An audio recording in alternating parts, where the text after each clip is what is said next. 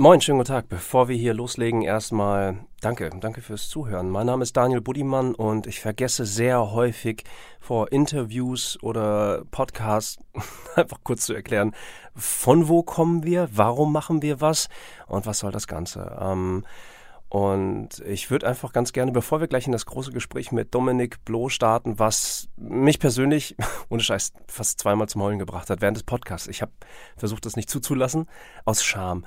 Ähm, bevor wir dazu gleich kommen, nochmal die Ansage. Ich bin ähm, wirklich sehr dankbar, sehr froh und würde gerne mal einen Shoutout an die Deutsche Fernsehlotterie raushauen, die diesen Podcast und unfassbar viele Projekte ermöglicht. So auch GoBanyo, gobanyo.com. Dort gibt's alle Informationen zu dem Projekt von unserem Gast, der jetzt hier am Start ist. Und ich war zum Zeitpunkt des Podcasts äh, ein bisschen überwältigt. Ich war sehr aufgekratzt ist das falsche Wort, sehr, sehr, sehr zugänglich, vielleicht ein bisschen emotional geladen, weil die Person einfach so krass ist. Äh, Gobanyo wurde von der Deutschen Fernsehlotterie mit insgesamt 167.000 Euro äh, gefördert. Und das ist mir wichtig, dass das mal richtig dargestellt wird. Also danke Deutsche Fernsehlotterie für den Quatsch hier. Ähm, jetzt geht's los mit Dominik Loh und dem Wassozial Podcast.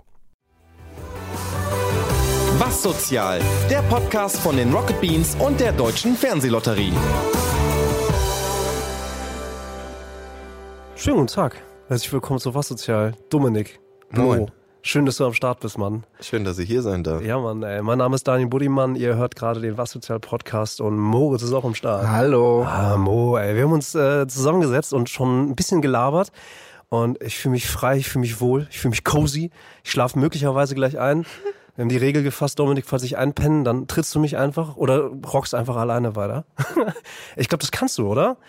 Ähm, so habe ich dich jetzt kennengelernt. Kurz mal zu deiner Person. Äh, du bist Autor, du hast ein Buch rausgebracht, das heißt äh, Unter Palmen aus Stahl, äh, vor zwei Jahren beim Ankerherz Verlag. Äh, bist auf vielen Lesungen unterwegs und das Buch handelt von dir, von deinem Leben, äh, die du zehn Jahre unter anderem ähm, auf der Straße verbracht hast. So richtig? Das ist richtig. Das ist der rote Faden meines Lebens. Das ist der rote Faden deines Lebens. Ja, die Straße. Und auch ja bis heute noch irgendwie fest in meinem Kopf. Äh, das ist so ein bezeichnender Zustand, den ich immer sage. Die Straße bleibt im Kopf. Gibt im Hip-Hop den Spruch, du kannst den Jungen von der Straße holen, die Straße nicht aus ihm.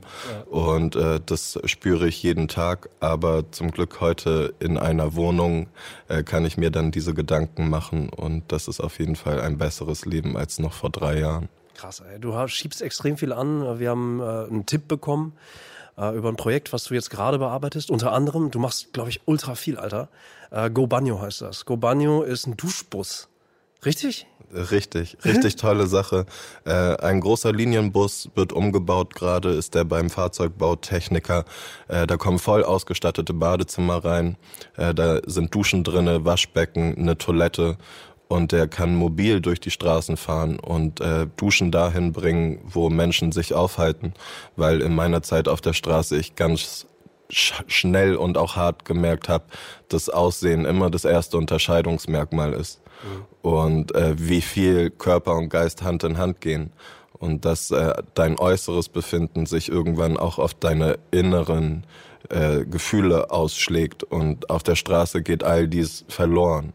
Wer sich nicht waschen kann, der fühlt sich irgendwann nicht mehr wohl in seiner Haut. Der verliert Selbstbewusstsein, der verliert Selbstwertgefühl. Und irgendwann ist da vielleicht nur noch Scham. Und genau die Scham lässt die Leute gar nicht mehr Hilfsangebote nutzen. Und deswegen glaube ich, dass dieser Bus Türen öffnet, weil Menschen können duschen, sich umziehen und haben dann womöglich den Mut, äh, ihre nächsten Schritte zu gehen. Wie oft hast du das schon erklärt in der letzten Zeit? Ähm, sehr, sehr oft. Ich glaube. Das war sehr slick, das war sehr, sehr gut gesagt, ey. Aber ich glaube, du hast das schon häufiger erklären müssen, ne? Oder wurdest gefragt, was das ist? Wir machen jetzt seit einem halben Jahr da richtig äh, starke Arbeit. Wir hatten auch ein Crowdfunding, was auf der Plattform das zweithöchste Ergebnis war, was die überhaupt je hatten. Wir haben über 170.000 ne? eingesammelt. 160.000 kostet allein der Umbau für den Bus. Und äh, da gab es ganz viel positives Feedback und wir hatten die Möglichkeit, äh, ganz viel darüber zu erzählen. Und das ist so wichtig, aber eben auch äh, auf diese Problematik aufmerksam zu machen, weil das sind ja Sachen, die vielleicht jemand, der so einen normalen Alltag führt, äh, bedenkt er gar nicht. So dass äh, auf die Toilette gehen und kacken und danach duschen, mhm. was wir in einem Badezimmerdurchgang machen, sowas gibt's auf der Straße nicht. Das sind Stunden ja. Und du musst gucken, wie du beides irgendwie erledigst. Und das sind Probleme, äh, die Zeitkosten, die Energiekosten, die Stresskosten. Ich weiß noch auf der Straße, da hatte ich entweder ein Bahnhofsklo, wo ich Katzenwäsche betreiben kann mhm. und in eine kotzende äh, Toilette gucke, wo irgendwie jemand seinen Druck übergelassen hat. Ja. Oder in einem Restaurant, wo man mit Deo und Zahnbürste vom Waschbecken steht und dann kommt die Polizei mit dem Kellner rein. Oh, shit, das waren meine acht Uhr morgens früher. Und äh, das geht ganz vielen Menschen so und ich bin wirklich der Meinung, so jeder hat das Recht auf Sanitäranlagen und das Recht auf Duschen und auf Waschen äh, sollte Menschenrecht sein, weil das hat was mit Würde zu tun. Waschen ist Würde. Ey, Digga, du, wir haben uns gerade erst kennengelernt, so vor jetzt, ich weiß nicht, zwei, drei Stunden. Du hast gesagt, so Aussehen ist so das Erste, was man halt sieht. Jetzt erstmal auch ohne Bewertung. Deine Geschichte, die wollen wir heute einfach, ey, lass uns kennenlernen. Ich finde das mega spannend. Du sitzt mit extrem viel Würde gerade hier bei uns. Das ist mega geil, Alter. Schön. Du strahlst, ey, du hast, hast, hast, äh, bist stolz auf das, was du erreicht hast. Du bist stolz aber auch auf die Geschichte, was du damals alles erfahren hast. Und alleine diese Aufzählung, die du gerade eben kurz mal gemacht hast, das ist äh, real so. Ne? Das macht, äh, macht deine Geschichte insgesamt greifbar. Zehn Jahre hast du Platte gemacht. Immer wieder. Auch nur hier in Hamburg oder? Ähm, bis zum Speckgürtel. Bis zum Speckgürtel. Ja, das okay. gereicht, ähm, weil manchmal ist die Stadt so wild und irgendwann denkt man wirklich, vielleicht wird man totgeschlagen und dann äh, zieht man sich so ein bisschen zurück und da habe ich das auch mal ein bisschen probiert außerhalb und dann stellt man schnell fest, wenn man außerhalb in irgendwelchen Wäldern ist, mhm. ist man wirklich ganz alleine ah, kann da auch alles passieren und dann ist da niemand mehr. Ja. Und du hast aber sonst leider keine Sachen sonst um dich herum und Menschen auf der Straße überleben mit Pfandflaschen sammeln zum Beispiel. Das ist eine Einkommensquelle und irgendwo außerhalb, wo wenig los ist, gibt's solche ja. Sachen gar nicht mehr. Und deswegen äh, zentriert sich, glaube ich, das auch immer sehr auf Großstädte und Innenstädtebereiche, weil da einfach das die ganze Zeit möglich ist, irgendwie zu hasseln. Krass, ja. Du bist Jahrgang 88. Yes. Das habe ich gelesen. Also ich habe einfach so aus, aus meiner Perspektive habe ich natürlich dann das, ins Netz geguckt. So, ich habe deinen Namen eingegeben. Ich habe mir Interviews von dir angeguckt. Ich habe mir Videos angeguckt. Ich habe mir alle Texte über Gobanio durchgelesen. Und ähm, das, da wurde beschrieben, dass du, äh, seitdem du 16 bist, raus bist. Und äh, all diese Erfahrungen, von denen du jetzt sprichst, eigentlich in einem sehr jungen Alter mitbekommen hast, so, ne? Ist das, ist das, äh, ist das stressig für dich, darüber zu sprechen? Nö, wirkt nicht so gerade. Das ist so krass. Ich hatte gestern eine Lesung und wie gesagt, ich habe glaube ich 100 Lesungen in diesen zwei Jahren gemacht und 100. Ja, bestimmt genauso viele Interviews und ansonsten erzähle ich ja auch irgendwie jeden Tag Menschen diese Geschichte. Ja. Und da hat gestern ein, da war eine Klasse mit dabei, die hat sich da dazu gesetzt und dieser Junge, der mich auch sehr an mich früher erinnert hat, okay. äh, hat diese Frage gestellt, ob das denn sich noch richtig anfühlt und ob ich das gerne mache und ob das langweilig wird und warum ich dann immer wieder dasselbe erzähle. Und zum einen bin ich A, erstmal sehr dankbar dafür, weil ich einfach mein halbes Leben lang gedacht habe, mir hört keiner zu. Ich habe gedacht, warum? Warum? Ich hätte so viel zu sagen, aber niemand hört mich. Und heute mhm. sind da einfach Menschen und die haben Interesse, diese Geschichte zu erfahren. Und das andere, was ich merke, es geht dabei noch viel mehr um das große Ziel, nämlich dieses Thema zu beleuchten, weil mhm. es eben knapp eine Million Menschen betrifft. Und es ist nicht nur ein Einzelschicksal und ich kann heute Stimme sein für diese Menschen, die eben immer noch nicht gehört werden. Und ich merke, dass das, was ich erzähle, ankommt und dass Menschen einen Bezug herstellen können. Allein dieses Thema Waschen zum Beispiel ist so ein simples Bild, wie auf einmal Menschen verstehen können, mhm. was das Problem ist. Und dafür bin ich dankbar und deswegen nutze ich jede Gelegenheit und mache das auch gerne. Mega. Waschen ist Würde, ey. Waschen ist Würde. Das kann man sich merken, ne?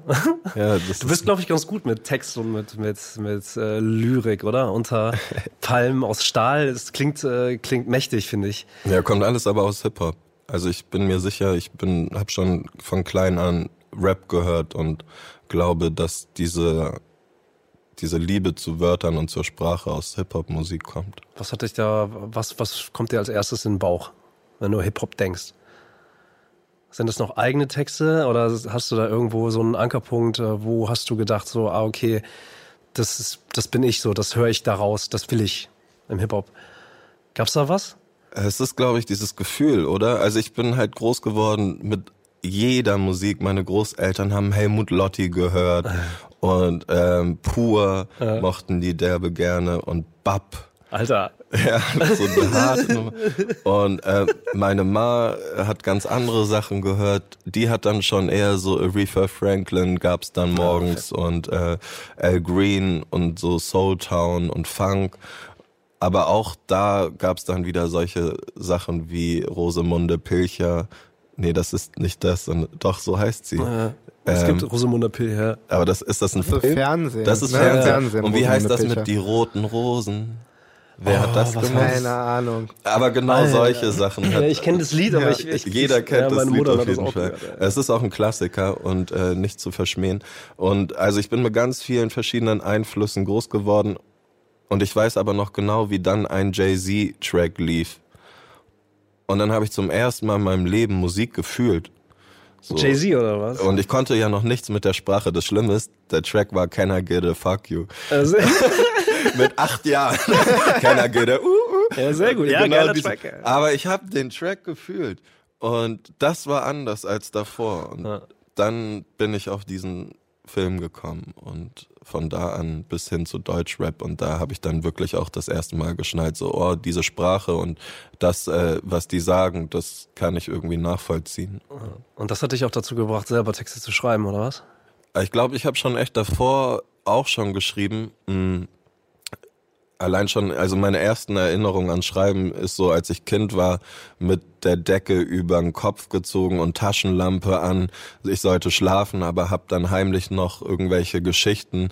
Ich konnte noch gar nicht gut schreiben, in so Großbuchstaben in so ein Heft gekritzelt. Und das waren dann Piratengeschichten oder irgendwelche Oh. Waldmärchen, die mir Fantasie, meine. Großeltern vorgelesen oder vorerzählt haben. Und ich habe dann versucht, so ähnliche Geschichten zu machen. Und dann, als Hip-Hop kam und ich auch in der Schule war, da saß ich auf jeden Fall von 8 bis 14 Uhr mit dem College-Block unterm Heft und habe Reime ins Heft gekritzelt. Und so war Schreiben wirklich mein ständiger Begleiter und auch auf der Straße einfach gibt's in dem Buch auch überall diese Passagen. Zettel und Stift waren immer dabei und die Straßenlaternen waren meine Lampen. Und dann habe ich geschrieben und manchmal so lange, bis die Hände gezittert haben, weil es einfach draußen so kalt geworden ist, dass du irgendwann nicht mehr Alter. schreiben kannst, sondern du machst ja dann nur noch so.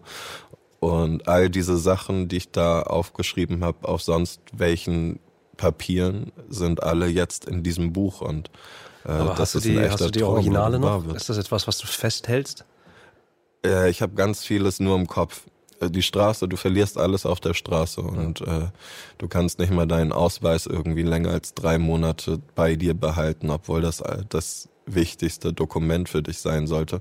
Und äh, so geht einfach tatsächlich alles dahin. Und äh, ich bin froh aber, dass ich mir Sachen gut merken kann und äh, manche Texte wirklich äh, eins zu eins auch wieder Krass. geben kann. Würdest du sagen, du bist äh, alleine, ich meine, mit 16 bist du äh, auf die Straße gekommen, ne?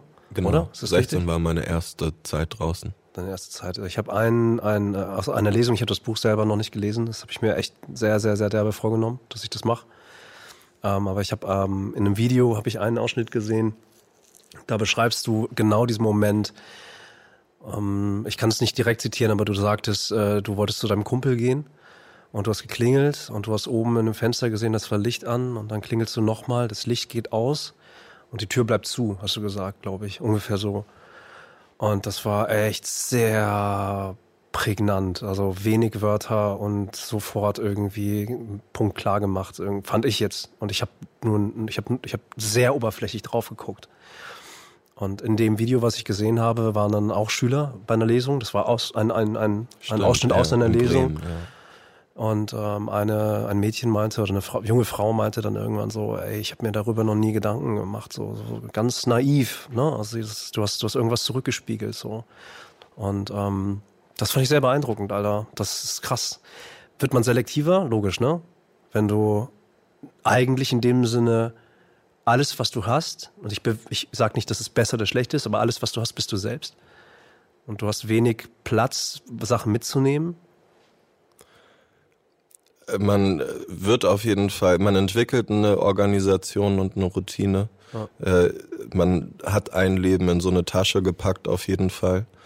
Und ähm, man lebt damit so richtig, ich weiß auch gar nicht so genau, was selektieren äh, heißt. Und du entscheidest dich etwas zu behalten oder halt nicht. Also einfach du, du bestimmst, ob du was, äh, ob du, ob du rechts oder links gehst, ob du bleiben willst oder ausstehen willst. Das meinte ich damit eher so. Okay. Ja. ja, also einer der wenigen Sachen, die man hat, die eigentlich man immer haben sollte, ist Selbstbestimmung. Äh, auch das geht auf der Straße zum Teil verloren, aber genau in solchen Momenten kann man sie sich halt wieder zurückholen und äh, für sich bestimmen, was man braucht. Und äh, bei mir war zum Beispiel, was ich wirklich also wofür ich auch gekämpft habe, war so ein Bild mit meiner Oma. Äh, wenn mir jemand meine Tasche abziehen wollte, okay, so, aber dann habe ich so lange gekämpft, bis ich dieses Bild irgendwie noch in der Hand hatte. Oh, echt? Und, äh, dann konnte ich loslassen. So, also da gab es ein, zwei Sachen so, die mir sehr am Herzen gelegen haben, wo ich wirklich alles getan hätte, dass das bei mir bleibt. Und ansonsten ist äh, die Straße ist Rastlosigkeit und äh, quasi äh, von der Hand in den Mund leben und heute hier und morgen da sein und alles ist rastlos und alles ist Grundbedürfnisse befriedigen und äh, deswegen sich so eine richtige äh, Gedanken über Ordnung oder sortieren, das mhm. passiert nicht. Das ist alles nur im Jetzt und weiter und deswegen ist der Gedanke geht eigentlich nur bis zum nächsten Schritt. Und ist das immer noch so bei dir? Äh, ich lebe von heute auf morgen auf jeden Fall. Aber ich habe ja auch Ziele und Visionen, die längerfristig sind. Es ist ein Mix. Also. Die Straße wir sind alle Gewohnheitsmenschen, jeder ist das und man passt sich an und Menschen, die von der Straße kommen, die haben auch ganz viele konditionierte Mechanismen. Die haben noch ganz viele Muster und die passen nicht in diese bürgerliche Welt. Für mich ist zum Beispiel neben meinem Badezimmer der größte Luxus im Boxershort schlafen. Das ist so heftig, weil auf der Straße musst du ja, du hast immer deine Klamotten an und auch deine Schuhe, weil du nicht weißt, wann du wieder weiter musst. So kann jederzeit jemand kommen auch dir irgendwas Mieses antun wollen. Ja. Und deswegen selbst mit Plastiktüten dann drüber in den Schlafsack gestiegen, damit man den Schlafsack nicht von innen dreckig macht. Und heute liege ich dann in meinem Bett und im Boxershorts und es fühlt sich so bequem und frei an. Aber dann habe ich noch ein Hoodie irgendwie an und merke, dass meine Kapuze über den Kopf gezogen ist wo ich denke, ist voll der Widerspruch. Mhm. Unten so bequem Unten frei. frei und oben wieder so. Aber das ist ein Reflex von der Straße, weil die Kapuze eben manchmal doch der einzige Rückzugsort der einzige ist, den man hat. Ist der einzige Schutz. Alter, und ähm, das ist die Wohnung auf der Straße. Ne? Das sind zwei Wände, das ist ein Dach und ein Fenster. So, und das ist auf der Straße ist deine Kapuze dein Zuhause. Und deswegen sehen wir so viel Elend auch in langen Klamotten und in Kapuze, weil wieder zur Scham zurück. Ja. Das ist der letzte Ort, wo die sich verstecken können. Zehn Jahre, Alter. Ja.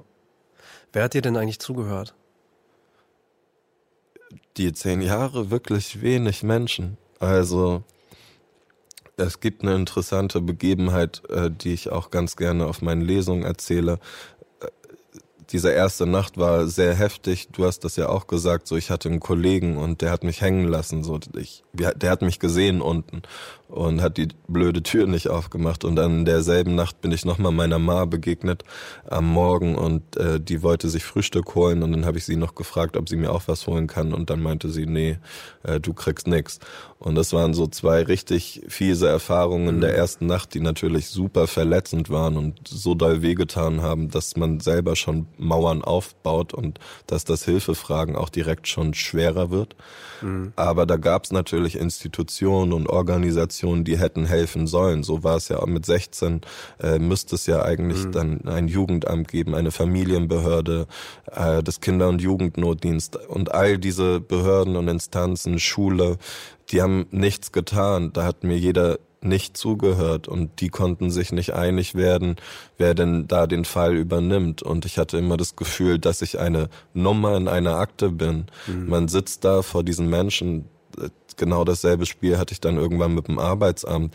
Die gucken einen nicht an, wie wir uns jetzt angucken. Mhm. Die gucken auf ihren Computer oder in ihre Akte. Ist das deren Kapuze vielleicht? Es kann sein. Jeder Mensch muss sich wahrscheinlich schützen vor, vor Dingen, die zu nahe sind. Aber ja. wenn man so einen Job macht und weiß, dass da Menschen kommen, die äh, in Not sind, dann äh, muss man eigentlich damit umgehen können. Und ich habe einfach oft das Gefühl gehabt, dass das, was ich denen sage, nicht so viel zählt wie das, was einfach da schwarz auf weiß auf diesem Papier stand. Und dann gab es eine Begebenheit damals, ich bin dann irgendwann in Schrebergärten gegangen mhm. und bin in Schrebergärten eingebrochen, als es Winter war, weil ich dachte, da geht Winter ja keiner hin. Und ich hatte aber immer ein schlechtes Gewissen. Mhm. Und dann habe ich einen Brief dem Besitzer hinterlassen und meinte so, hey, ich schlaf hier. Ich bin nicht in sein Haus reingegangen, der hatte noch so ein Vorzimmer, mhm. aber es war geschützt und überdacht und hatte ein Sofa. Mhm. Und dann meinte, hey, ich penne hier in deinem Vorzimmer und ich weiß nicht wohin. Kannst du mir sagen, wenn es okay ist? Mhm. Dann würde ich gerne wiederkommen. Und dann hatte der mir wirklich zurückgeschrieben als ich dann irgendwann da wieder hingegangen bin und meinte, wir kommen erst in vier Wochen wieder und so lange kannst du hier bleiben. Mhm. Ganz easy. Und da habe ich lange drüber nachgedacht, weil all diese Menschen, mit denen ich davor gesprochen habe, die hatten einen Bezug zu mir, die wussten, wer ich bin und um was es geht. Mhm. Das ist bis heute ein völlig unbekannter Mensch. Ich habe den in meinem Leben nie gesehen. Mhm. Der ist bis heute fremd. Das, das Gefühl, dass der mir zum ersten Mal zugehört hat, dass der mir als allererstes Mal, zum allerersten Mal geholfen hat. Und das ist beeindruckend und das zeigt mir, was wir alle als einzelne Personen tun können. Mhm. Dass das, was wir tun, wir wissen gar nicht, wen wir damit beeinflussen. So, und wir haben immer die Entscheidung und immer die Wahl, äh, das Richtige zu tun. Und ja, das habe ich aus dieser Sache gelernt. Alter, äh, wie lange ist das her? Ungefähr? Weißt du das noch? Das war so zwischen 2006 und 2008. Also ich war mit 16 wirklich erstmal knapp zwei Jahre auf der Straße. Bin noch weiter zur Schule gegangen. Mhm. Ähm, also ungefähr mit 18 so, ne? Zwischen 16 und 18, ja. Du bist trotzdem noch zur Schule gegangen? Ja. Das war auch ganz, äh, ganz unterschiedlich begründet. So, das war zum ganz einfachen, pragmatischen, ein warmer, sicherer Raum von 8 mhm. bis 13 Uhr. So simpel war es schon. Mhm. Das hat mir schon gereicht. Und dann ist es auch so, dass ich glaube, dass wir alle dazugehören wollen. Wir mhm. wollen alle Teil von etwas sein. Und ich war zu der Zeit ein Straßenjunge. Aber solange ich zur Schule gegangen bin, war ich die ganze Zeit auch noch ein Schüler. Ich war noch etwas. Mhm. Und das ist, glaube ich, was die Straße einem auch nimmt. Irgendwann denkt man wirklich, man sei wertlos. Und ich habe von mir selber gedacht, dass ich Dreck bin, weil ich eben immer dreckig mhm. war. Und wer immer dreckig ist, denkt irgendwann erst Dreck. Und dann aber auch so, ich bin nichts. Also mhm. ich bin nichts. Wie war das? Also du hast echt durchgezogen, ne? Das heißt, du hast auch Abi gemacht, habe ich gelesen. Ja, ne? ich habe Abi dann geschafft. Nachträglich oder in der in der Regelzeit, sag ich mal? Na, es hat alles schon insgesamt länger gedauert, aber ich glaube Schön, mit 23 war es dann soweit. Ähm, also diese drei Abi-Jahre hatte ich auf fünf Jahre quasi. Mhm. Ähm, aber es war cool. So, es war mein Ziel. Ich wollte das. Ich kam auch von der Hauptschule und mein Hauptschullehrer hat gesagt, so aus dem wird nichts. So, und guckt euch den an. Das das Beispiel, wie man es nicht macht. Und ich dachte so, wie, wie kann ein erwachsener Mensch einem jungen Menschen sagen, was er kann oder nicht kann, was er wird oder was er nicht wird? Und ich mache Abitur und irgendwann sage ich jungen Menschen, dass sie alles werden können. Und heute ähm, mache ich Schullesungen und sitze vor Schülern und kann denen sagen, dass sie wirklich alles tun kann. Ah, ist krass, ey. Ich kann das nicht, ich bin, ich kann das, das ist äh, sehr intim, sehr krass, was du jetzt erzählst. So, ich versuche, ich habe Bilder im Kopf, ganz viele Bilder. Ich denke visuell. Äh, wenn du von Schule erzählst, dann habe ich Flashbacks von meiner Schulzeit. Gleichzeitig frage ich, wie würde ich reagieren? Einfach nur, wenn, ich, ich kann das selber nicht nachempfinden, aber wie, wie würde ich reagieren sozusagen, wenn jetzt ein, ein Kumpel, ein Kollege, vielleicht auch jemand, den ich einfach nicht kenne, in der Oberstufe neben mir sitzt und sein Abi macht so, aber ich weiß, dass er kein Dach über dem Kopf hat, so, weißt du? Ich kann das schwer nachvollziehen. Ist das, gab's, wenn ich fragen darf, gab's Momente, wo du einfach nur gedacht hast, fickt euch, fuck, fuck off. Also hast du auch viel Häme gekriegt in der Zeit zum Beispiel? Hast du viel, viel Shit, was, was, was an dieser jungen Phase noch angeht, exklusive der Lehrer mitbekommen? Also zum einen würde ich, glaube ich, auch von mir behaupten, dass das noch zwei ganz unterschiedliche Leben waren. Es gab einmal diese Zeit Straßenjunge mhm. und irgendwann hat sich das verändert. In meinem Erwachsenenleben wurde das so richtig Platte machen. Mhm. Und äh, zu der Anfangszeit hatte ich auch von all den Sachen keine Ahnung. Ich habe mich ja auch nicht als Obdachloser bezeichnet. Ich war erstmal war ich einfach nur der Junge, der rausgeschmissen wurde. Ja. ja. Und viel weiter konnte ich das auch noch nicht nachvollziehen. Und die haben mir schon meine Freunde und die, die Schüler, die haben mir versucht zu helfen. Aber mhm. es sind alles nur junge Menschen, die eben auch alle die Entscheidungen ihrer Eltern respektieren mhm. müssen zum Beispiel. Und äh, vielleicht kennt man das, wenn man mal irgendwo länger zu Gast war. Äh, dann gibt es diese klassischen Sachen, so bedien dich, nimm, mhm. was du brauchst. Aber wenn man dann mal in den Kühlschrank geht und dann ist da vielleicht nur noch eine letzte Scheibe Käse, so nimmt man die dann? Mhm oder überlegt man sich das dann nicht zu machen? Und wenn man sagt, hier hau dich doch aufs Sofa, so guckt man dann nicht dann, wo der andere am liebsten sitzt und macht es sich vielleicht nicht so bequem wie zu Hause, sondern ist doch ein bisschen anders. Und das ist dieses Ding, als Gast ist man halt wirklich nie ganz zu Hause und es passieren diese beiden Dinge, dass von beiden Seiten sich dann auch wieder diese Mauern aufziehen. Und ganz oft habe ich das dann mitbekommen, wie morgens mhm. die Eltern geredet haben, was ist denn mit ihm und seiner Mutter mhm. und wann, er kann keinen Schlüssel kriegen und er kann nicht immer nach Hause kommen hierher.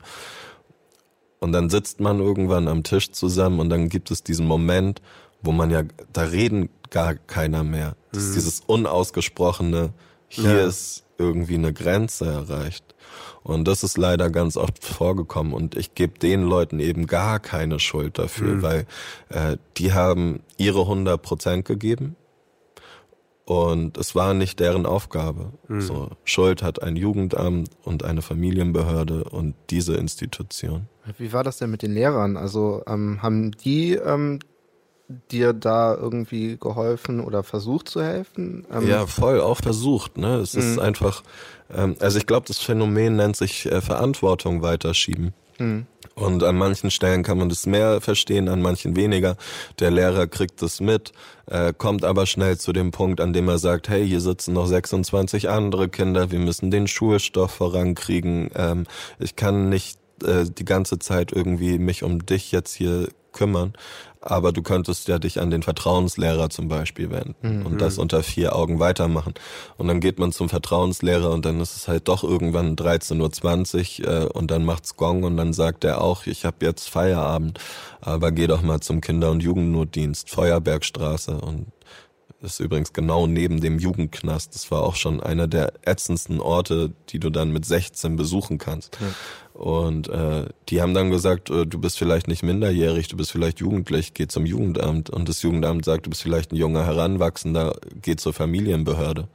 Und das ist dieses, die Leute ne, und Probleme entstehen immer nur Konflikte, wenn da Zeit und Raum dazwischen sind. Mhm. Und desto länger diese beiden Faktoren äh, sind, desto tiefer fällst du wenn da keiner kommt und dich aufhängt. Desto größer wird auch die Frustration wahrscheinlich, ne? Dass man irgendwann gar nicht mehr dahin geht, oder? Alles, ja. ja. Genau, das ist diese Mauer, ne? Mhm. Und dieses irgendwann denkt man ja wirklich, keiner hilft mir. Mhm. Keiner hört mir zu. Keiner ist da. Alles tut weh. Und das ist genau der Punkt, an dem es schwierig wird und dann auch wieder, wo dieser fremde Mensch kommt und mir ein Stück das Glauben, den Glauben an das Gute im Menschen wiedergibt nach all diesen Erfahrungen. Und deswegen. Was hat es ihn gekostet? Ja, ne, was, was hat es ihn gekostet? Er hat, verrückt. Er hat, er hat deine Nachricht gelesen. Ja. Und er hat selber Zeilen geschrieben, oder? Genau, das ist simpel. Und ich glaube, ne, wir können einfach in den kleinsten Gesten so viel Großes bewirken. So, das kann sowas sein, das kann ein Lachen sein, äh, weil du den ganzen Tag mit Hohn und Spott konfrontiert bist und zum Teil mit schlimmeren Sprüchen oder sogar mhm. Gewalt. So, und wenn dich da jemand wahrnimmt und sagt, hey, ich lach dich an, weil du es wert bist, dann ist das auch schon einer dieser Momente, wo man am Abend womöglich äh, sich ausruht und dann einem der Mensch wieder einfällt als, ah, das ist Hoffnung. Mhm. Äh, insofern, und das ist unsere Entscheidung. Wir haben sie die ganze Zeit und wir können das wirklich in den kleinsten Taten irgendwie zeigen. Krass, ey. Krass. Also sagst du auch auf jeden Fall, ähm, das hat dich unter anderem hier hingebracht, das hat dir das ermöglicht, auch dieses, diese, diese Hoffnung zurückgespiegelt zu bekommen, selbst zu auch äh, für dich zu entscheiden. So, ich, das ist was Gutes, es passiert auch was Gutes. Voll. Und das also. willst du jetzt im Prinzip auch machen. Oder das tust du eigentlich schon längst, oder? Das war auf jeden Fall ein Prozess, das zu lernen. Ja? ich hatte diesen Klickmoment eigentlich auch erst dieses Jahr. Also auch das mit, äh, so wie ich das jetzt gesagt habe, mit diesem Menschen habe ich auch erst dieses Jahr verstanden. Ich hatte das in einem ganz anderen Zusammenhang, da ist mir das klar geworden. Da war ich Schlump, bin gerade zu Enjoy gefahren und ich bin halt leidenschaftlicher Raucher, wie man ja auch schon ein paar Kippen rauchen. äh, und ich habe ganz früh gelernt, so mit jungen Jahren einfach die schon wegzuschnipsen, weil das möglichst lässig aussehen soll, weil damit kannst du Mädels halt dann besonders gut beeindrucken. Ich habe mit meinen Jungs echt geübt, diese Dinger cool wegzuschießen. Und heute kann ich meine Erde nicht mehr schmutzig machen. So, jetzt bin ich in dem Alter, wo ich weiß, geht nicht mehr. Ah. Dann habe ich das Ding bewusst weggeschmissen in den Aschenbecher. Und das war eine volle Bushaltestelle und die war, das war verrückt. Die Menschen haben gesucht auf einmal auf dem Boden. Ja. Und zwar nach Müll. Und da lagen Kartons und Schachteln und ein Mann ist aufgestanden, hat die Sachen aufgehoben und weggeschmissen. Ja. Und da kam mir genau das mit diesem fremden Menschen und was wir alles tun können. Ich habe das für mich entschieden und ich habe gar nicht groß dabei bedacht, was sonst ist. Aber alles, was ich tue, mhm. ne, strahlt aus in meine Umwelt und mein, in mein Umfeld.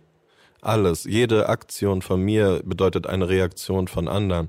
Und wenn ich möchte, dass meine Mitmenschen so handeln wie ich, dann muss ich das erstmal tun. Wenn ich möchte, dass etwas um mich herum sich verändert, muss ich die Veränderung sein. Äh, das habe ich gemerkt und dass ich eben mit all dem, was ich tue, Menschen beeinflusse. Egal, ob ich das mitbekomme oder nicht, weil für mich war das einfach nur ja. stumpf, Stümmel weg aber es hat so viel bewirkt und das ist das. Wir wissen nicht, was wir um uns herum alles erreichen und bewirken können. Also würdest du sagen, aus dem Prinzip, was du gerade besprochen hast, es ist ein Unterschied, eine Kippe wegzuschnippen oder einen Duschbus umzubauen, Alter. Einen Bus, einen, einen, einen Duschbus zu bauen. Das ist beides hammergeil. Aber ich will das gar nicht bewerten. Hast du das Gefühl, man hört einem zu, wenn man halt eine fette Förderung von 170k bekommt? Und eine geile Aktion macht, richtig geile Aktion, aber viel äh, andere Leute oder weniger Leute kriegen mit, dass man einfach mal eine Kippe wegschmeißt. Weißt du, was ich meine? Ich weiß, was du meinst. Ja. Mhm. Genau, deswegen sage ich, kleine Taten hm. können aber durchaus Großes bewirken und dann gibt's noch wirklich große Sachen und große Veränderungen, die auch schnell wahrscheinlich viel helfen. Aber beides ist richtig und beides ist wichtig und am Ende Ne, ich kenne das zum Beispiel auch mit, mit, mit meiner Freundin so oder früher mit Mädels, den habe ich immer gesagt, oder früher mit meinen Freundinnen meinte ich immer, ich würde für dich sterben. Ja. Aber wie oft ist der, das der Fall? Und wie oft musst ja, du quasi einmal, jeden maximal Tag... würde ich sagen. Also, ja, habe ich ausgerechnet gerade.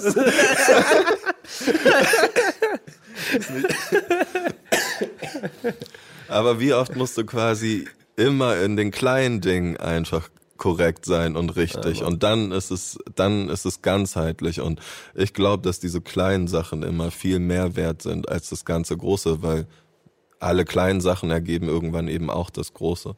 Ja. Und mein ah. Ziel oder ist immer lieber im Kleinen zu arbeiten. Und wenn mal sowas Großes wie der Duschbus kommt, dann ist mhm. das unglaublich. Aber meine Arbeit gilt immer den kleineren Dingen. Würdest du sagen, dass wenn ihr jetzt mit all dem, was letztes Jahr passiert ist. Du meintest auch gerade eben so, diese Erkenntnis, was diese Notiz angeht, die kam erst dieses Jahr. Das heißt natürlich, äh, das gehört, ist scheinbar, das ist für, betrifft alle Menschen. Man prozessiert, man denkt ja darüber nach, warum man jetzt gerade wo ist oder so. Ähm, ist es etwas, was dich äh, äh, ähm, vielleicht sogar stärkt in deiner Vision? Du willst was Gutes tun, egal wie groß, wie klein. Beides ist gut, hast du gesagt. Ähm, würdest, hast du Sorge vor irgendwas gerade? Du wirkst nämlich nicht so. Du wirkst nicht so, als ob du Sorge für irgendwas hast. Das ist sehr angenehm, weil in meinem Umfeld gibt es viele Menschen, die sehr viele Sorgen haben. Auch sehr viel Profanes haben. Sehr viel Materielles. Aber ich kann mir das nicht leisten oder ich kann das nicht abbezahlen. Aber ich will es trotzdem. Ich nehme mir trotzdem Kredit auf. Es gibt viele Menschen, die Sorgen haben. Aber du wirkst nicht so. Ich, äh, ich schwafel gerade ein bisschen. Ich, bitte verzeiht mir, aber Ich glaube, es ist auch wieder eine Entscheidung. Und ich habe mein ganzes Leben, also all das, was du sagst, kenne ich. Und ich wollte auch immer mehr haben und ich habe mich immer verglichen und äh, ich hang, hatte einen Hang und das ist ja auch, wenn du Sorgen hast, dann kriegst du auf einmal ja auch all diese Emotionen, die damit behaftet sind und auch ganz andere, zum Teil dann hässliche Emotionen sogar. Also bei mir hat die Palette gereicht von Neid, Missgunst, Eifersucht, ähm, all diese Sachen, Wut, äh, von dir ausgehend? Von mir aus oder von mir auch aus. anders, auch, auch, auch. Als Sorge oder ja. wie auch immer. Aber ich habe gemerkt, dass die, all diese Sachen mich immer nur an einen Ort bringen, nämlich da, wo ich war, nach unten. Mhm. Alles Negative wird dich immer nach unten ziehen. Es wird einfach nicht besser. Es wird nur besser, wenn du deinen Blickwinkel änderst. Mhm. Und auch das Gute des richtest. Und ich habe angefangen, auch wieder in den kleinsten Dingen Schönheit zu suchen. Mhm. Und man kann selbst in dem größten Sorgenberg was Schönes finden. Und wenn man darauf sich dann lenkt und dann anfängt, diesen positiven Weg zu gehen, dann verändern sich Sachen. Mhm. Das habe ich einfach so, das ist für mich ein, ein, Weg geworden, einfach nur das Schlechte wegzulassen. Mhm und bei dem Positiven zu bleiben. Und das funktioniert sehr gut. Das, was viele Leute, ja, ich will nicht verallgemeinern. Wenn ich, wenn ich äh, draußen bin, wenn ich rumgehe, es gibt so eine kleine Regel für mich persönlich, die mache ich seit irgendwie immer schon ich will, äh, äh, ich sag Leuten guten Tag. Ich mache auch relativ häufig, hole ich mal ein Wasser oder ein Baguette oder, oder ein Brot oder sowas und gebe das halt gerne einfach weiter. Ich, das ist so, so, ich tue das nicht altruistisch, äh, ich tue das nicht, nicht, weil ich mich dadurch besser fühle in dem Sinne, sondern weil ich das für richtig halte in dem Moment. Weißt du? Aber man tritt so kurz in, in ein, man hat so ein zwischenmenschliches Ding und sei es nur ein, was ich ganz oft sage, ist irgendwie bleib warm, gerade im Winter.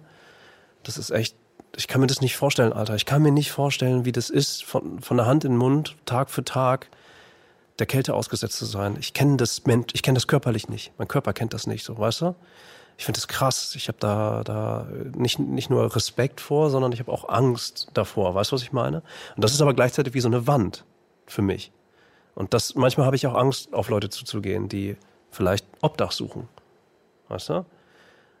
Das ist aber irgendwie so eine Farce, denke ich mir, die ich auch manchmal auch durchbrechen will. Ich finde das schade. Ich, wenn, ich fühle mich würdelos, weil ich selber nicht mehr gebe, zum Beispiel. Weißt du, was ich meine? Mhm. Ähm, keine Ahnung. Also ich glaube, das Wichtigste, was du aber gesagt hast, ist, dass du das für richtig hältst. Und ich glaube, wenn man über helfen oder was kann ich anderen Menschen geben oder Gutes tun, wenn man darüber spricht und sich fragt, dann muss das allererste sein, dass es wirklich ernst gemeint ist, dass ja. es ehrlich ist und von Herzen ist. Dass es nichts bedachtet ist. Ich möchte heute rausgehen und jemandem etwas Gutes tun. Das finde ich, dann kannst du es lassen. Ah, ist so inszeniert, ne? Das ist das, das ist nämlich die Grundbasis und das ist mhm. das Gefühl, immer wenn du etwas mit einer guten Intention machst, kann es nicht schlecht sein. Ja. Und dann wünsche ich uns einfach so generell als Gesellschaft ein bisschen mehr Mut aufeinander zuzugehen und miteinander zu reden, weil am Ende ähm, hast du jetzt ganz viele Fragen aufgezählt und die Antworten, die man darauf hat, die kriegt man, wenn man mit Menschen redet. Und alles andere sind nur Gedanken in mhm. deinem Kopf. Und ich habe einfach ganz früh gelernt, so dass ich nicht mein Denken bin. Mhm. Und äh, ich habe dafür Werkzeuge auch gefunden, wie tief einatmen. Äh, Atmen ist so ein krasses Ding. Aber ne, es sind Alter, so, so, ja, es ist ja zum Beispiel, ich sitze auch in der Bahn und gucke mir Menschen an und habe Vorurteile und denk dann so, da kommen diese ganzen lauten Sachen in meinen Kopf, wenn ich jetzt aufstehe, habe ich äh, komme ich aus der Masse und ich bekomme so ein beklemmendes Gefühl und so ein bisschen Fremdscham sogar. Denk mir, das ist alles verrückt und dann atme ich dreimal tief durch und dann merke ich, dass diese lauten Gedanken ganz leise werden mhm. und plötzlich kommt etwas so aus meiner Körpermitte und Richtung Herz und ich merke, dass das viel stärker ist und das ist das, was wirklich in mir ist und das, mhm. was ich bin. Und ich vertraue auf diesen inneren Kompass und mhm. der schlägt immer in diese Richtung aus, Du willst dahin. Mhm. Du Diese Gedanken, das gut, ist ja. nur, das sind Hirngespinste. Und all diese Gedanken und Fragen, die kann man klären, indem man zuhört, redet. Redet, zuhört, antwortet. Ja. Dann ganz oft fragen die Leute, darf ich jemandem was zu essen kaufen? Wie findet der das, wenn ich ihm ein Brötchen kaufe? Ja. Dann ja, frag doch davor, hey, hast du Hunger? Hast ja. du Bock auf ein Brötchen, Käse oder bist du vielleicht laktoseintolerant, weil das gibt's auch auf der Straße oder ja. es gibt auch Vegetarier auf der Straße. Das kann man klären, indem man einfach schnackt. Ja. Hm. Und deswegen wünsche ich uns da allen ein bisschen mehr Mut und dann wird man sehen, dass diese Vorurteile auch gar nicht da sind und dass hm. all das äh, sich ganz einfach löst. Ja. Atmen, ey. Bei mir ist manchmal so, dass ich, äh, ich ertappe mich manchmal, dass ich vergesse zu atmen. ich halte die Luft an, original, gerade wenn ich am Rechner sitze, irgendwie was Schwieriges nachdenke oder ich muss eine, muss eine Nachricht schreiben, eine E-Mail, ich muss nachdenken. Dann ertappe ich mich ganz häufig, dass ich so einmal ganz panisch Luft hole ich halte die Luft an, also ich atme kurz aus, weil ich, ich, ich halte die Luft drin, so als ob mein Gehirn sagt, ich brauche jetzt jeden Funzel Sauerstoff irgendwie, weißt du? Das ist total, ich glaube, das ist nicht gesund. Das ist kontraproduktiv. Es ist nicht so schlau, glaube ich. Ey. Also atmen hilft. Atmen hilft, meinst du oder was? Ja, sauber, Alter. also, aber ich kenne das auch, glaube ich. ich. Wenn man weiß, so tief meinst. irgendwo gedanklich in irgendwas drin ist, dann gucke ich aber auch wenig nach außen, sondern ich gucke nach innen. Aber ich habe beides. Also ich habe auch Phasen, wo ich, wo ich den Kopf wirklich ausmachen kann, wo da, wo, wo ich nicht 20 Trillionen Fragen irgendwie gleichzeitig okay, durchgehe. Das ist heftig, das habe ich zum Beispiel immer. Und ich kann ja, meinen Kopf nach, nicht ausschalten. Ja, das Kannst du schlafen, Digga? Nein. Meinst du, du wirst irgendwann schlafen können? Weiß ich nicht. Einmal. ich, einmal richtig, ja. Einmal ganz lange. Ich schlafe schon ja. seitdem ich Kind bin nicht und das, ich habe schon Schlaf-EKGs und all dieses, oh, ich habe alles gemacht schon. Ich kann nicht schlafen. In so einem Main, in so einem, in, wie nennt man das? Insomani, Insomania. Ja, ja ich, ich, war mal, ich war mal in so einer, in, in so, es gibt so, Google, in so, Google. Nee, es gab, es gibt diese, es gibt so diese fünf Vorgespräche für Psychotherapie. So, da war ich mal vor ein paar Jahren.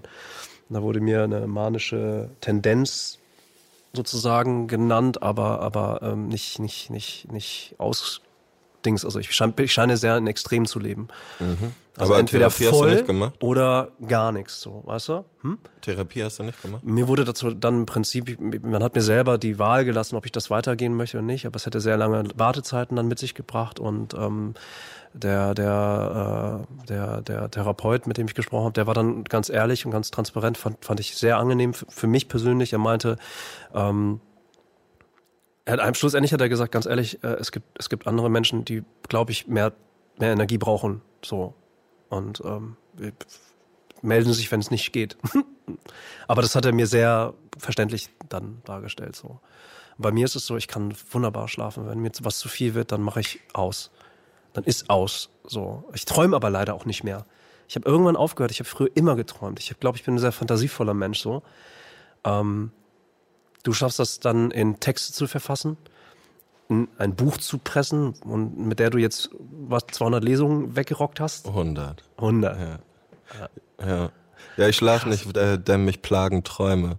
Das ist auf jeden Fall einer meiner Tracks auch. So, Echt? Ich schlafe nicht, denn mich plagen Träume. Ja. Wie viele Tracks hast du? Äh, jetzt glaube ich erst drei, vier. Und ich hoffe, dass es am Ende zehn werden. Warum? Also warum zehn? Warum, warum ist das, ist so, ist das so eine Zahl?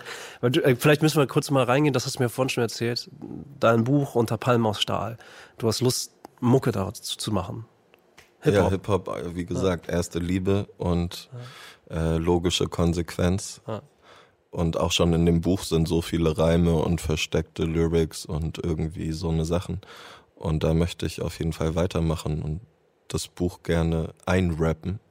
Geil. Ähm, warum zehn, weiß ich nicht. Wie viele ähm, Kapitel hat das Buch? Weißt du das? das es gibt auch nicht Kapitel. Ich habe quasi drei Teile im Buch und oh, okay. Äh, die sind untergliedert in drei Teile. Ich habe gar nicht so Kapitel. Das ist nur eine Zahl. Wenn es elf sind, ist auch nicht schlimm. Okay. Aber krass. Ey. Du das hast mir ist zum Beispiel was noch, was ein Traum ist. Würde ich gerne drauf eingehen, so weil weil äh, hier Handwerk so machen. Ne? Ähm, der Verlag, mit dem du dein Buch rausgebracht hast, ist Ankerherz hier in Hamburg. Und du hast mir vorhin erzählt, wie das dazu kam. Ne? Vielleicht magst du es magst nochmal selber erzählen. Also wie, wie, wie so plötzlich, du hast ein Buch rausgebracht, Mann, ey, machst Lesungen. Wie geht denn das bitte? Also, wie ist die Geschichte dahinter?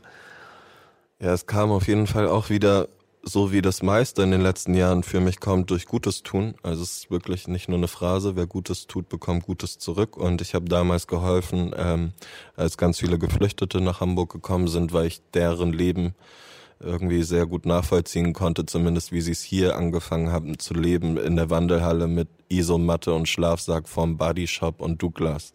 Ja. Das ist völlige Kontrastbild. Hardcore. Und mein Weg ist aber auch permanent Richtung Hauptbahnhof und ich habe die Menschen gesehen, dachte, das ist Wahnsinn. So, die kommen aus dem Krieg und mit dieser Flucht und übers Meer. Und jetzt leben die hier genauso wie ich. Aber ich kann die Sprache und kann dem bestimmt helfen, ein bisschen Frust oder Unsicherheit zu nehmen und habe mich engagiert, habe einfach versucht, da äh, Leuten zu helfen und darüber habe ich einen Mann kennengelernt, der eine Stiftung hat. Ähm, die De Kaiser Stiftung war das und der fand es so toll, dass ich, obwohl ich selber wenig hatte, anderen helfen wollte und hat gesagt, jetzt möchte ich dir helfen. Hat mir eine Wohnung besorgt, hat äh, ein Jahr die Miete gezahlt für die Fett. Bude das ist quasi dieses Prinzip auch Housing First, was mhm. es so als Konzept irgendwann hoffentlich auch mal äh, in der Politik gibt. Und der hat einen Freund, der diesen Ankerherz Verlag hat. Mhm. Und der hat ihm Texte geschickt von mir, meinte, guck da mal drauf, der schreibt wohl ein bisschen, der Junge.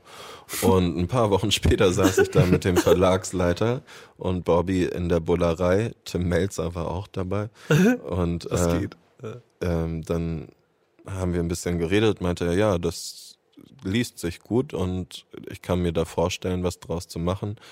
Hat er mir so einen DIN A4-Zettel hat er hingelegt, hat mit so einem Stift vier Zacken gemacht und gesagt, so sieht ein Buch aus, Spannungskurve, spannend, weniger, sp 250.000 Zeichen, 75.000 Wörter, gib mir das in einem halben Jahr im August ab. Und damit hat er mich quasi entlassen.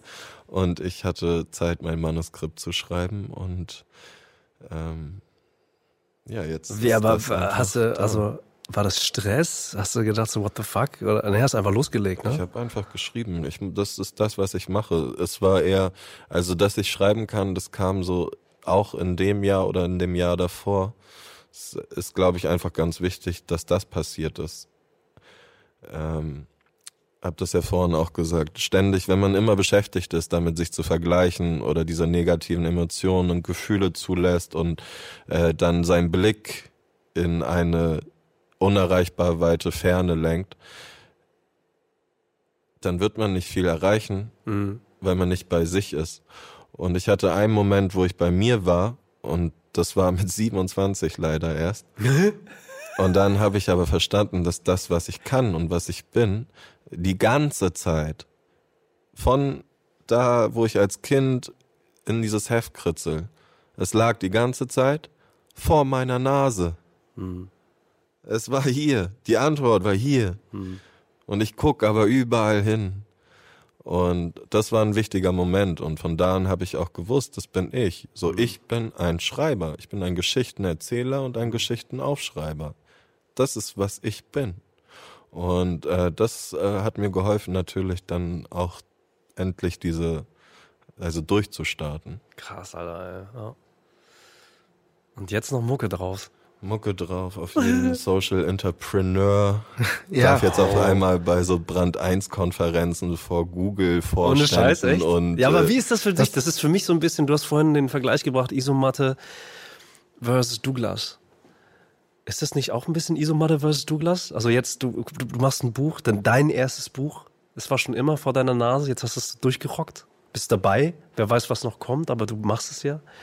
voll, aber also mein Leben besteht, glaube ich, die ganze Zeit aus diesen Kon Kontrasten. Ah, Also okay, ich kenne dieses Achterbahn, ich kenne nur dieses Achterbahn. Mhm. Und auch schon in meinem ganzen Leben davor waren ganz verrückte Momente, ne? wie ich dann auf der Straße als Jugendlicher Sammy Deluxe kennenlerne, vor ihm rappe, er sagt, du bist so gut, komm, wir fahren direkt jetzt ins Studio. Ohne Scheiß, und ey. wir irgendwie nach Brake in sein Studio gefahren sind und ich mit ihm auf dem Splash bin, als er 2011 war, das hatte er den Samstag seine Headliner-Show, äh, war der Main Act auf dem Splash und nimmt mich mit und ich bin auf der Bühne vom Splash und äh, guck mir das an und denk so, wow, und bin hinten im Tourbus und höre ihn noch seine 100 Bars vorher Probe rappen und denk so, boah, der beste Rapper Deutschlands und ich höre seine 100 Bars vor seinem Tourbus und Materia fährt neben uns an mit Tropf und diesen ganzen Leuten. Und na, ich hatte zwischendurch einfach solche Zeiten mit Backstage-Zelt und volllaufen lassen. Mhm. und dann bin ich schwarz mit dem ICE am nächsten Tag wieder nach Hamburg, weil ich natürlich keinen Cent hab. Und dann in Hamburg angekommen am Hauptbahnhof wieder so, ich weiß jetzt nicht, wo ich jetzt als nächstes hingehe. Oh. Aber vor 24 Stunden irgendwie noch Mhm. mit so einem äh, All-Access-Pass durch die Gegend gerannt. Und ne, diese Kontraste waren irgendwie auch immer da und Mhm. äh, deswegen kann ich, kann ich damit ganz gut umgehen. Deswegen kann ich damit ganz gut umgehen. Und ich bin auch schon Vollprofi, der, wenn er haspelt oder raspelt, direkt beim nächsten Satz loslegt. Ja, Siehst du, sowas ist das ist super. genial. Wir lassen, das, wir lassen das alles so drin, das Ich wird nicht halt rausgeschnitten. Hate, ey. Ich schwafel so viel und so und oh Gott, oh Gott. Also ich, ich bin, ich, bin, ich mache diesen Kram hier so, so on air und Fernsehen und Medienquatsch mache ich auch schon seit 16 Jahren so, ne? Und ich bin, ich kenne, ich, ich bin sehr dankbar für all das hier so. Ich kenne nichts anderes. No, so, Ja, aber so, lieber genau so. Das hatten wir ja vorhin auch. Also so fühlt es sich ja gut an. Und ich verstehe halt an diesen ganzen Medien nicht, warum es so perfekt ist. Also das ist ja eine reine Inszenierung.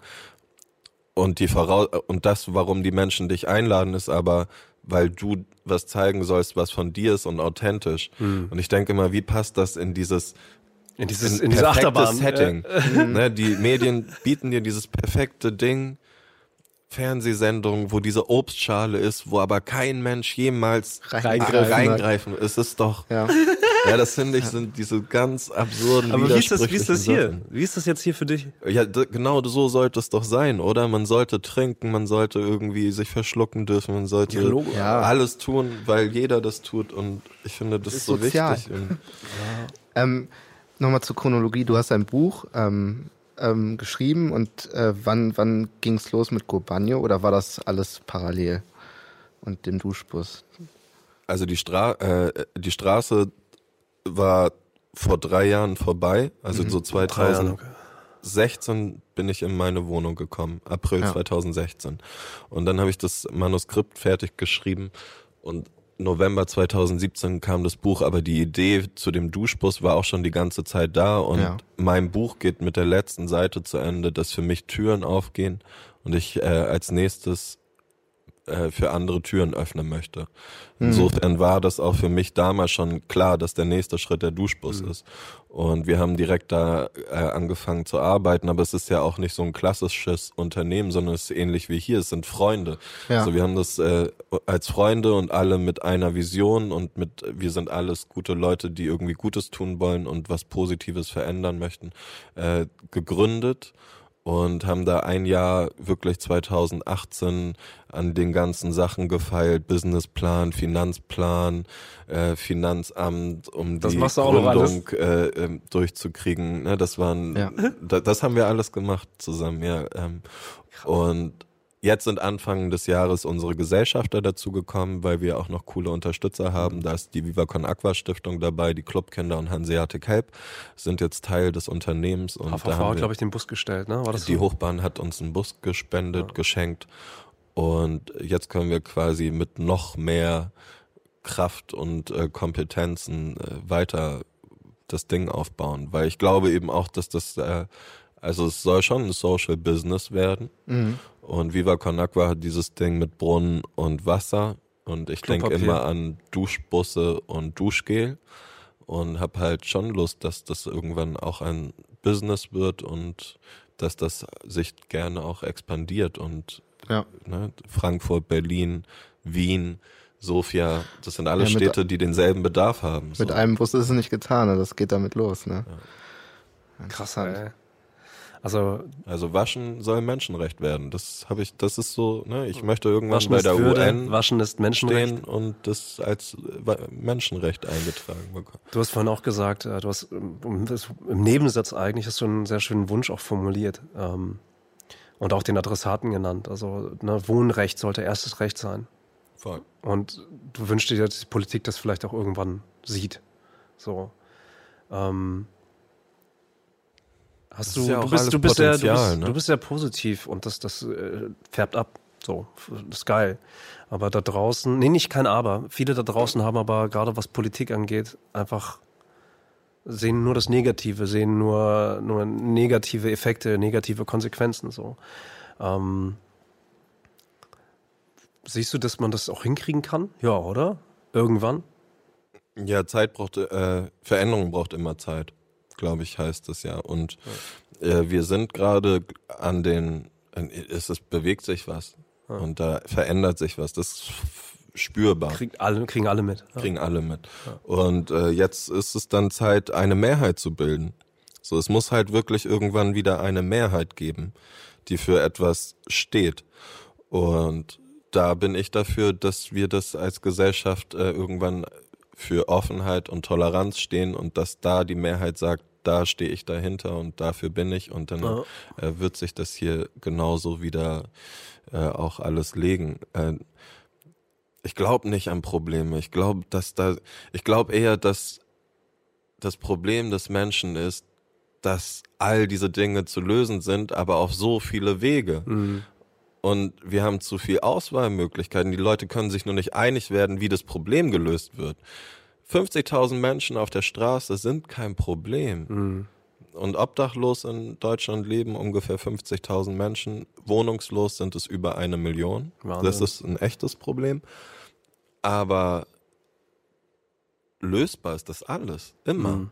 Wir können alles, wir könnten in einer Woche Dinge geregelt haben. Wir müssen sie wirklich machen wollen und ähm, Vielleicht sollten Leute mal ein bisschen mehr einatmen. Dreimal einatmen. dreimal tief ein. Dreimal tief einatmen oder was?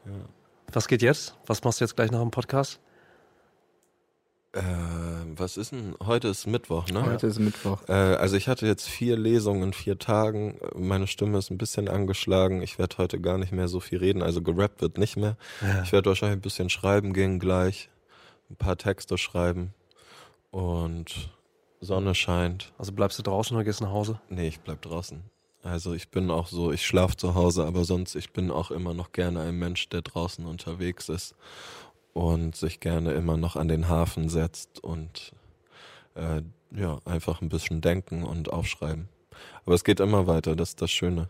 Alter, Dominik. Dominik Bloh. Äh, Ich glaube, dein Zuhause ist ganz schön groß, Mann, ey.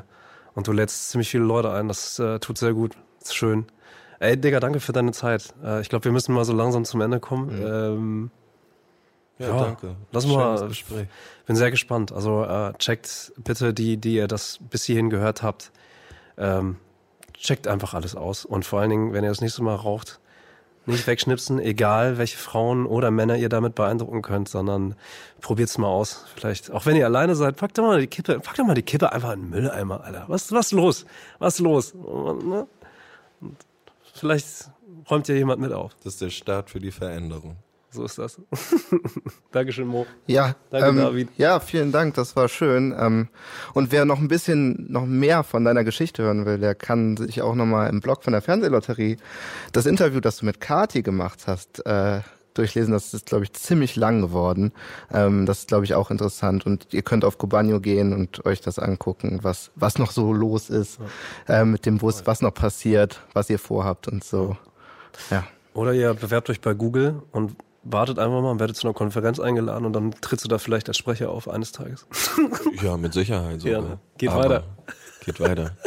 Aber lieber alles selber machen. Macht alles selber. Selber machen. Ist so. Selber machen ist gut machen. Ohne Scheiß, für Gobanio nochmal zum, da ka- kommen jetzt die ersten Großunternehmen, wollen irgendwas. Macht das nicht. Wenn du dir was aufbaust, mach es selber. Und alles Gute kommt zu denen, die echt bleiben. Und gesundes Wachstum ist das beste Wachstum. Ja. Und deswegen, egal in welcher Form, selber machen. Einfach machen, selber machen. Und Wachstumsschmerzen gehören dazu. Wachsen und schmerzen. Alles klar. Okay. Danke fürs Zuhören. Das war Wach Sozial mit Dominik und Go Banjo. Äh, macht's gut. Tschüss, Leute. Tschüss. Den Was Sozial Podcast findet ihr auf rocketbeans.tv slash podcast sowie auf Spotify, iTunes und allen gängigen Podcatchern. Dieser Podcast wurde produziert von rocketbeans.tv in Kooperation mit der Deutschen Fernsehlotterie.